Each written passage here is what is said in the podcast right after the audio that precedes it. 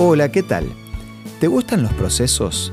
Me refiero a esperar, a ir con calma. Generalmente no nos gusta esperar y hay mucha gente que prefiere las cosas rápidas. Hoy en día parece que esperar es una cualidad de pocos. Sin embargo, es muy importante tener en cuenta esto porque la construcción de nuestra vida requiere parar, evaluar, esperar y recién ahí avanzar. Si apuramos cualquiera de estos procesos, el resultado final se puede ver alterado. Esto es Una luz en el camino, un encuentro de amistad y de paz espiritual, con el licenciado Santiago Paván.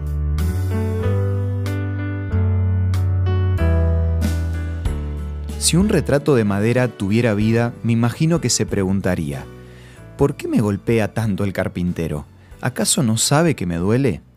Una vez terminado el trabajo del carpintero, lleva la obra a manos del pintor, entonces la queja del retrato sería, no me gustan esos colores pegajosos, me ensucian mucho, ¿acaso no se dan cuenta del desastre que están haciendo? Lo que el retrato no sabe es que tanto el carpintero como el pintor trabajaron en él para convertirlo en una obra de arte.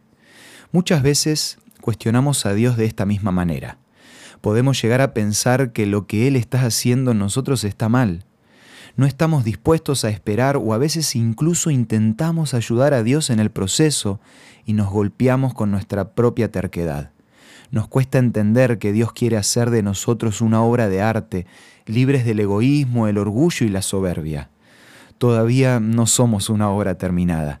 El apóstol Pablo entendió esta dura realidad cuando dijo en Romanos 3:10, no hay justo ni aún uno. Pero Dios nos propone que si aceptamos sus planes, muy pronto la obra de arte de nuestra vida será terminada cuando Cristo vuelva. Dios nos conoce y es por eso que se propuso trabajar en nosotros. Fue el mismo Jesús que vino a darnos esperanza como el mejor carpintero. Vino a salvarnos y a pintar en nosotros un carácter conforme a su carácter. Tal vez se te haga difícil entender sus procesos y sus tiempos y podés preguntarte, si yo decidí seguir el camino correcto, ¿por qué sigo teniendo luchas y cada vez más obstáculos? Es exactamente lo mismo que con el retrato. A veces Dios permite las situaciones difíciles para perfeccionar nuestro carácter. Pero como el mismo Pablo dice en Romanos 8:28, cuando Dios está al control, todas las cosas nos ayudan para bien.